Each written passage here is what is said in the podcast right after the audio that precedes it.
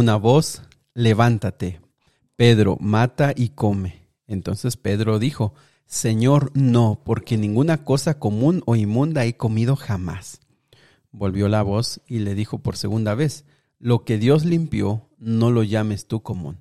Esto se hizo tres veces y aquel lienzo volvió a ser recogido en el cielo. ¿Te gustaría conocer qué significa esto de mata y come? ¿Te gustaría saber por qué Pedro enfáticamente dijo que no comería?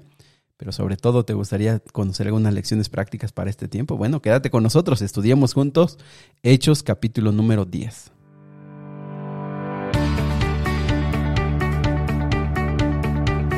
Nuevamente bienvenidos amigos y amigas al plan Reavivados por su palabra. Me da tanto gusto saludarles esta mañana y saber que con la bendición de Dios estamos llegando al día 99 de nuestro plan.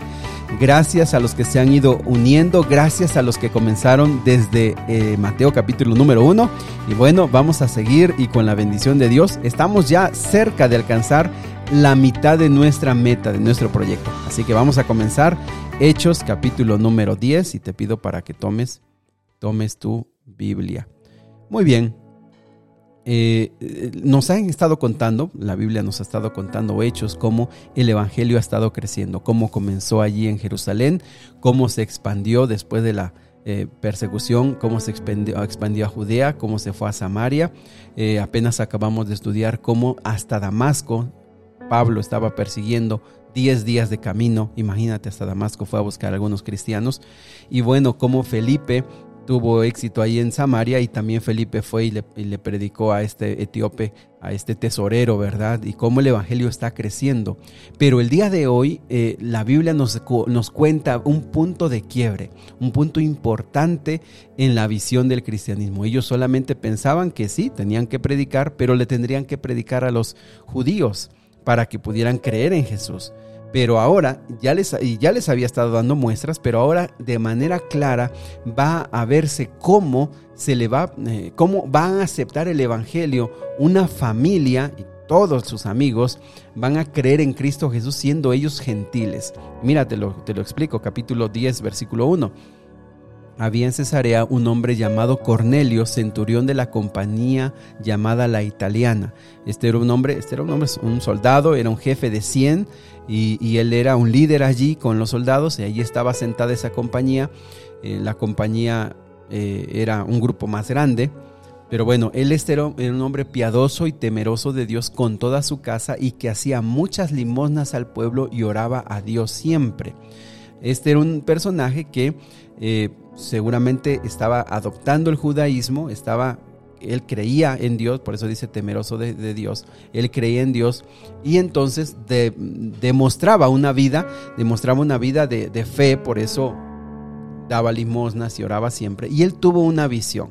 Dice el versículo 3 que él tuvo una visión eh, como a la, a la, hora novena del día, como a las 3 de la tarde, y entonces se le dijo que él estaba atemorizado, dice el versículo 4, y entonces se le dijo, mira, envía a hombres a Jope. Jope de Cesarea estaba a 50 kilómetros, un día y medio de camino aproximadamente, y le dijo, haz venir a Simón, al que le llaman sobre, eh, sobrenombre Pedro. Él está hospedado en casa de un tal Simón Curtidor, eh, que viven junto al mar. Interesante porque desde aquí, así de una manera un poquito cubierta, nos ayuda a ver cómo Dios estaba al tanto de lo que estaba haciendo Pedro y cómo pues Dios está al tanto de nosotros, ¿no? Dios está al tanto de dónde vamos, qué hacemos. Y, eso es algo muy, muy bonito de apreciar aquí, como le dicen exactamente dónde está Pedro. Pues bien, después de contarles a su gente lo que les había pasado, envió a una delegación para que fueran a ver a Pedro. Sin embargo, allá con Pedro, 50 kilómetros de distancia, ahí Pedro eh, también le estaba sucediendo que él había estado subiendo a orar, él subió a la hora sexta, que es a las 12 del día, y dice el versículo 10 que tuvo gran hambre y quiso comer, pero mientras le preparaban algo, y parece que se estaban tardando, ¿verdad? Porque mientras eso le tuvo un, sobrevino un éxtasis, que básicamente un éxtasis como una visión, así como queda un poco aturdido, pero tiene una visión. Y en esta visión, verán, versículo 11, dice que vio el cielo abierto y descendía algo como un lienzo que venía atado por las cuatro puntas, y en él había cuadrúpedos terrestres y reptiles y aves del cielo. Y le dijo Pedro, levántate, mata y come. Entonces, entonces, la respuesta de Pedro es muy clara y, y, amigos, le estás hablando a Dios, muy clara y muy fuerte. Señor, no. O sea, él debe tener convicciones muy profundas para hablarle así a Dios, ¿no? Dice, porque ninguna cosa común o inmunda he comido jamás. ¿Y por qué, por qué lo dice? Bueno, amigos, recuerden que dentro de las normas y dentro de los principios de la religión judía, eh, del Antiguo Testamento, por ejemplo, la, religión bíblica, pero está en la Biblia, ellos tenían claro qué alimentos podían comer y no. Y si quieres revisarlo, te invito a que leas Levítico capítulo número 11 y ahí claramente eh, está los animales puros o impuros, animales que podían comer y los que no. Entonces Pedro a eso se refiere, dice, Señor, yo no voy a comer de eso porque es claro que yo no debo de comer. Pero algunos piensan que Levítico 11 es donde se da esa ley y no es así. Realmente desde la, historia de Noé y el diluvio, cuando los animales entran al arca y, y por la destrucción se quedan sin alimento, desde ahí se da una distinción de qué animales son puros y qué animales son impuros. Pero si quieres ir más atrás, puedes ir a Génesis y te, vas a dar cuenta que Dios en Génesis le da al hombre su dieta original, es decir, qué es lo que él debe de comer, de qué manera debe de comer para que él pueda tener salud y pueda tener una vida larga, ¿no? Entonces, todo eso se resume, o mejor dicho, en el tema de los animales, se resume en Levítico 11. Entonces los judíos lo observaban de una manera muy, muy, muy estricta. Es decir, unos 200 años de que Pedro estuviera diciendo esto, hubo unas revueltas ahí en la región de Judea porque había unos que ya empezaban a comer animales impuros y los, y los judíos se levantaron y hubo una revuelta porque eso no se puede comer. También se sabe de casos en que judíos preferían morir antes que comer animales impuros. Es decir, la eh, obediencia a esta norma era muy estricta, o sea, era muy claro que no se debía de hacer. Entonces Pedro, al ver que en esta visión que descienden animales terrestres, reptiles, aves del cielo y, Dios le dice, mata y come, el Señor dice, no, o sea, yo tengo una convicción profunda, no se debe de hacer. Y entonces, versículo 15, el Señor le dijo, lo que Dios limpió, no lo llames tú común. Y esto sucedió tres veces para que él entendiera lo que significaba. Entonces, él se quedó pensando, ¿qué significa? ¿Qué significa? Estaba en eso, llegaron los tres hombres, lo buscaron y entonces el Espíritu Santo le dijo, no dudes, levántate y ve con ellos porque yo los he enviado. Entonces se da la conversación de que Cornelio lo estaba llamando y entonces ellos van de regreso allá con Cornelio. Mientras Cornelio estaba ya esperándolos, los estaba esperando los estaba esperando y, entonces dice el versículo número 25, cuando Pedro entró, salió Cornelio a recibirle y postrándose a sus pies adoró. Mas Pedro le levantó, le levantó diciendo, levántate, yo mismo también soy hombre.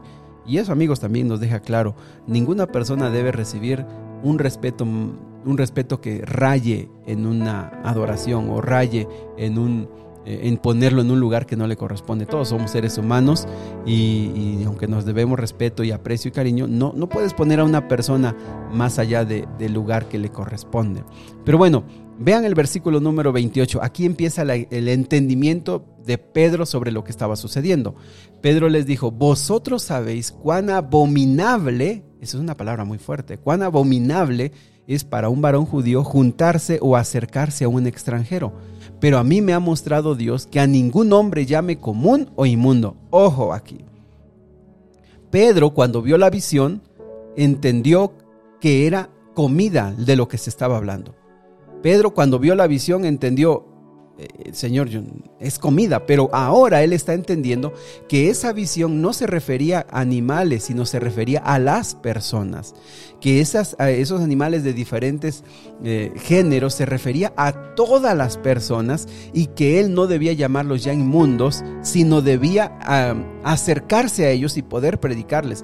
Por eso él dice, eh, para nosotros es abominable. Y, es, y era así, amigos. Ellos no podían juntarse con gentiles, no podían convivir con gentiles, no podían comer con gentiles, no podían quedarse en casa de gentiles. Es más, si la ropa o a ti te caía saliva de un gentil, estabas impuro. O sea, ellos se cuidaban mucho.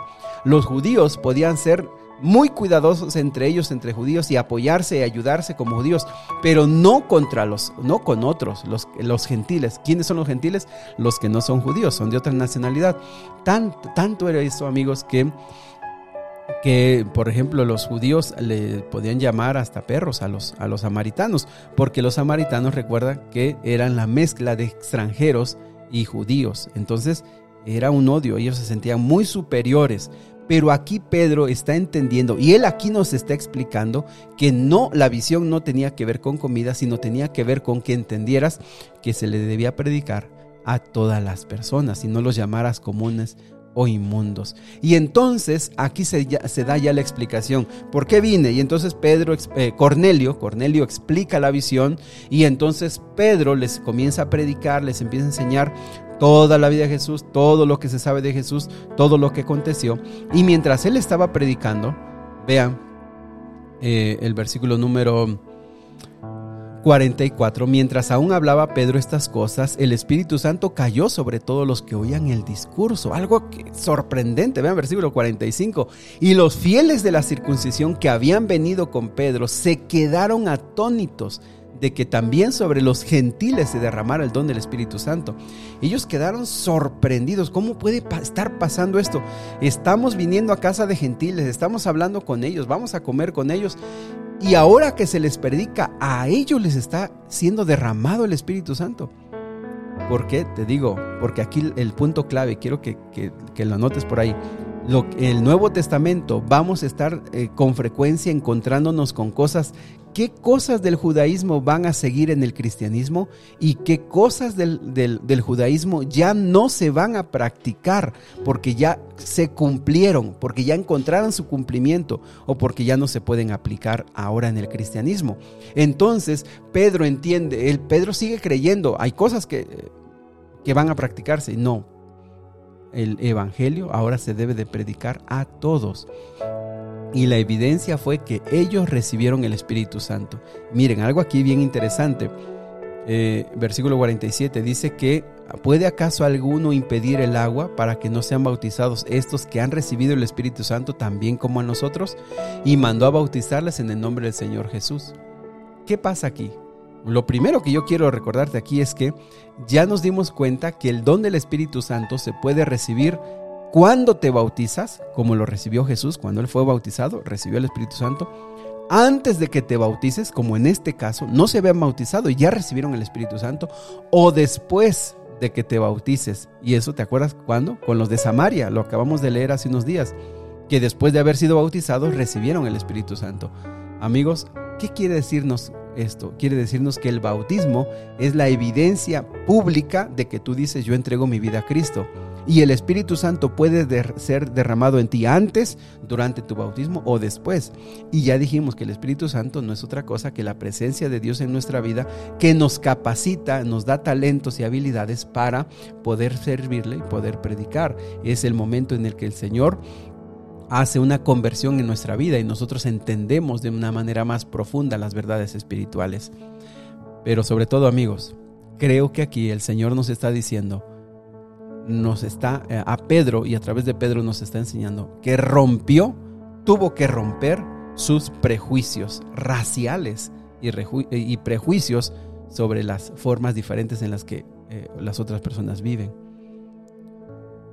Esa fue una, este, esta historia es muy relevante por eso, porque a partir de esto queda claro que el Evangelio se le debe de predicar a toda, ojo, como Jesús lo había dicho, pero ellos no lo habían entendido, a toda tribu, nación, lengua y pueblo. Y eso era muy difícil de, para ellos entender, era muy difícil, porque ellos solo decían es para los judíos. Amigos, el día de hoy, si tú eres, eh, estás conociendo a Cristo, no te debes alejar de las personas tu cristianismo, tu entrega a Cristo no te puede separarte de las personas. No, yo ya no me voy a, yo ya no voy a hablar con ellos porque son pecadores. Yo ya no, eh, ya me separo del mundo para consagrarme a Cristo. Si tú te consagras a Cristo, debes amar a las personas y debes entender que todas las personas tienen el derecho de recibir a Cristo Jesús y que se les predique. Pero te digo la verdad, en muchos sectores del cristianismo, en muchos, para muchos cristianos, para muchos cristianos lo escuchan pero no lo practican. y ponen barreras para ciertos grupos. Y hay cristianos que son elitistas, que solamente entre ellos se juntan, entre ellos se predican y entre ellos comen. No, el mensaje del Evangelio fue para todos y nosotros a todos debemos llevarles el Evangelio, sin ningún prejuicio. ¿Quieres ejemplos? Bueno, hay sectores que han sido dañados, lastimados, son vulnerables, son vulnerables y que han sufrido. Los pobres, gente marginada que está en delincuencia, gente que está en la cárcel, gente que ha sido muy ha sido malvada, mujeres que están en la prostitución y así podemos seguir. Muchos grupos de personas que los mismos cristianos dicen ponen una barrera. Si de veras te has entregado a Cristo Jesús, debes entender que somos iguales y que el evangelio debe llegar, llevar, llegar, perdón, a todas las personas. Vamos a orar. Querido Dios y Padre, oramos profundamente pidiéndote que nos ayudes a entender este, este mensaje. Te pedimos de manera muy profunda que cambies aquellas cosas que estamos convencidos que son así, pero que deben de cambiar. Ayúdanos a entender, danos sabiduría, qué cosas creemos nosotros que son verdad pero que ya no las debemos creer, porque tu palabra, tu palabra es la nueva regla, nuestra regla de fe y de práctica. Quédate con nosotros, Señor, te lo rogamos en Jesús. Amén.